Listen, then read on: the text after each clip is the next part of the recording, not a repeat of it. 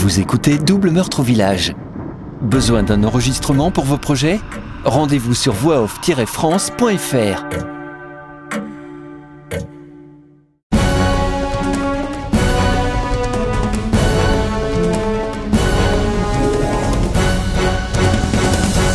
Chapitre 5 Mercredi 6 décembre 1989, Sainte-Véronique.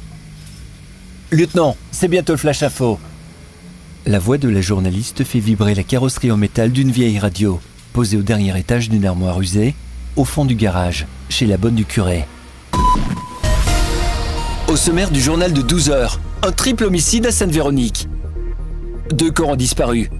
Les victimes sont le curé du village qui, selon nos sources, aurait été égorgé et dont la police n'a pas encore retrouvé le corps.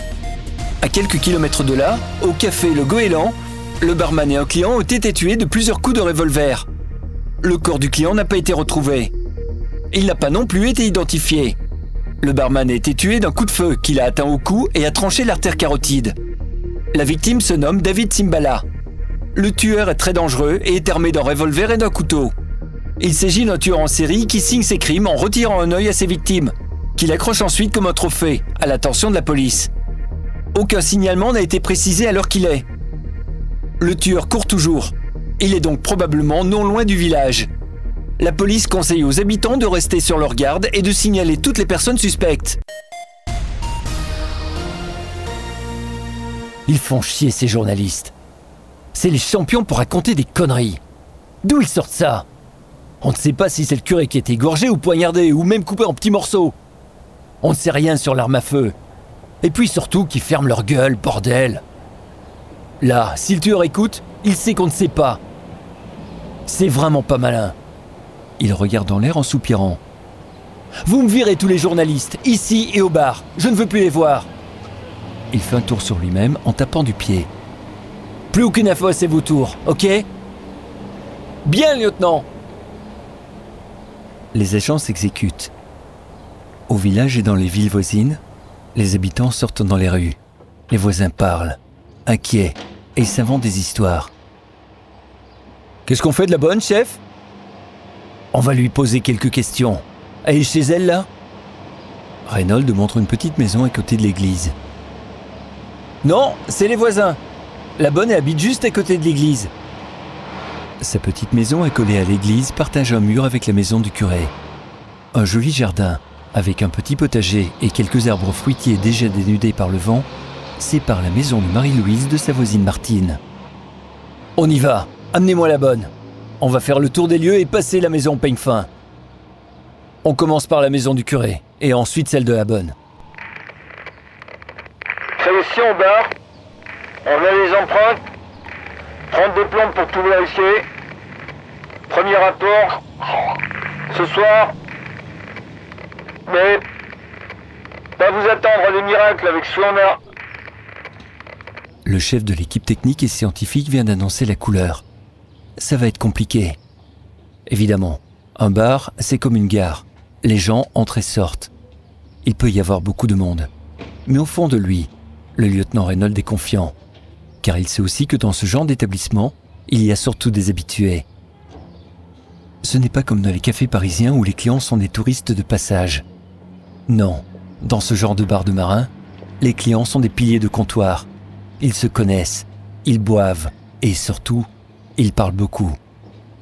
C'est sur cet élément qu'il va falloir compter. Pour l'instant, l'heure est à l'affaire du curé disparu, puisqu'il est sur ce site. Il verra l'affaire du bar plus tard. Une chose à la fois. Lieutenant, Marie-Louise Fayol, vous voulez la voir maintenant? L'agent qui se tenait bien droit semble courbé et petit à côté de cette femme d'une corpulence hors du commun. Bien qu'apparemment deux fois son âge, elle semble être en forme. Comment allez-vous, Madame Fayol? Ça va, monsieur le policier, ça va. Ça fait un choc, vous savez. J'imagine bien. Il la regarde un instant avant de poursuivre. Les yeux noirs de la dame le dévisagent sans dévier un seul instant. Ça fait longtemps que vous travaillez au service du curé? Ah, monsieur le curé, vous savez. C'est un homme bien curieux. Il est arrivé il y a 17 ans quand le doyen a quitté la paroisse. Le pauvre a été emporté par la goutte. Mais pas la goutte comme vous savez, hein La goutte de framboise de la mère Natouche. Il en buvait beaucoup. Beaucoup trop. Et ça, vous savez, ça ne pardonne pas. Il est mort? Oui, maintenant il est mort. Mais pas à l'époque. Oh non, il était bien vivant quand il est parti. Il a été rappelé par l'évêque. Il a été en cure dans un monastère dans la région de Lyon. Alors, monsieur le curé a été envoyé ici pour le remplacer. Ça fait beaucoup parler les gens. Parce que vous savez, passer d'un doyen à un curé, c'est pas la même chose. Qu'est-ce que ça a changé pour vous? Ben en fait, monsieur le curé a changé les choses en arrivant. Moi j'ai aidé le doyen Bonpin pendant 12 ans. Alors, j'avais mes habitudes. Quand le nouveau curé est arrivé, il a posé beaucoup de questions à tout le monde. Et ça, ça, ça ne plaît pas non plus. Continuez. Il hausse ses épaules. Eh bien, il y avait d'abord le facteur. Lui, il connaît tout le monde. Et surtout les anciens, parce qu'il apporte la retraite tous les mois. Et puis, il y avait l'ancien maire. Lui, vous savez, il avait ses secrets. Mais c'est celui qui voulait le moins lui parler. C'était Monsieur Lombray, le propriétaire du café. Pourquoi? Bah pardi, parce qu'il sait tout. Pendant que les femmes vont prier à l'église, les hommes boivent et parlent beaucoup. Ils se voient tous là-bas et ça discute toute la journée. Et René Lombray, moi je vous le dis, il sait des choses. Vous parlez bien du café en face de l'église ou alors du bar le long de la côte?